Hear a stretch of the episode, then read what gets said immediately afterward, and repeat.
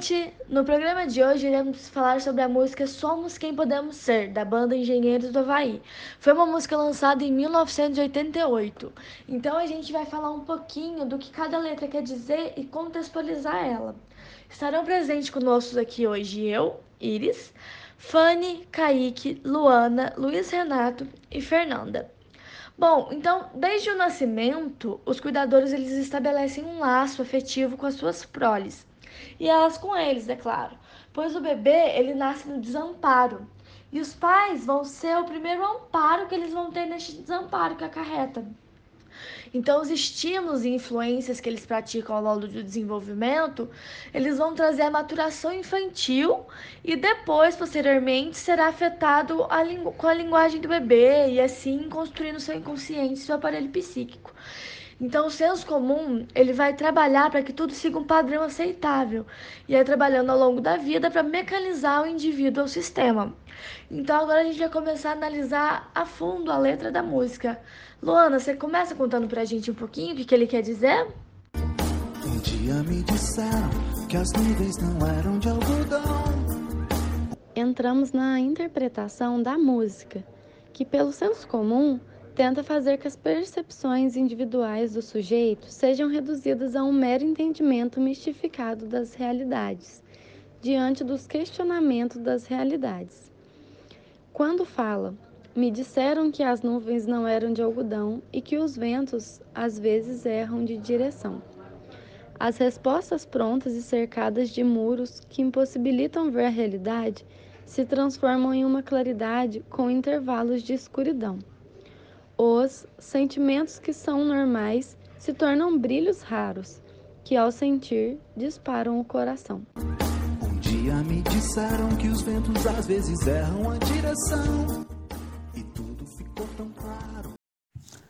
O sujeito pode passar uma vida inventando um novo inglês, mas ali existe uma sede de saciedade que tenta ser estancada por momentos de embriaguez momentos estes que são vividos como que com escamas nos olhos, que disfarçam a realidade, fornecendo o suprimento necessário para a permanência pacífica no cativeiro existencial.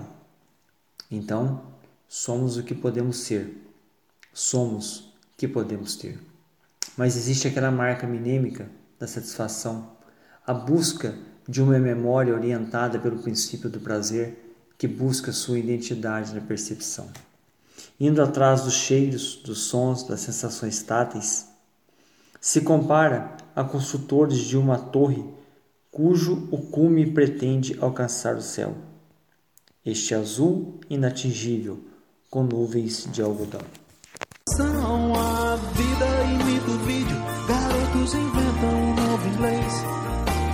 Vivendo num país sedento, um momento de embriaguez, mas mas tentam impor que tudo deve ser como é e nada precisa ser mudado, e dizem que são donos da situação. Porém, a pulsão que se origina dentro do organismo e que alcança a mente no intuito o liberta das amarras sistêmicas.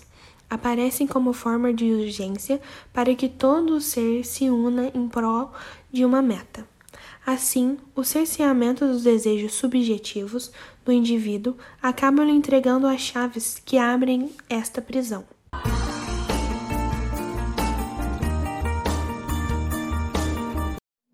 Daí tudo ficou tão claro, o brilho que era raro iluminou o caminhar, e o dia que era recluso em sua experiência cotidiana passou a ter o desejo de saber o que tem por vir no amanhecer seguinte. A liberdade permite experimentar o amor. Só experimenta este quem se submete a ser deposto de seus tronos, pois só assim o desenvolvimento do libido consegue fazer a passagem do autoerotismo ao amor objetal, ou seja, a reunião das punções parciais e a busca de um objeto de amor que se transforma em um eu total, que forma o amor. E tudo ficou tão claro, o que era raro ficou comum.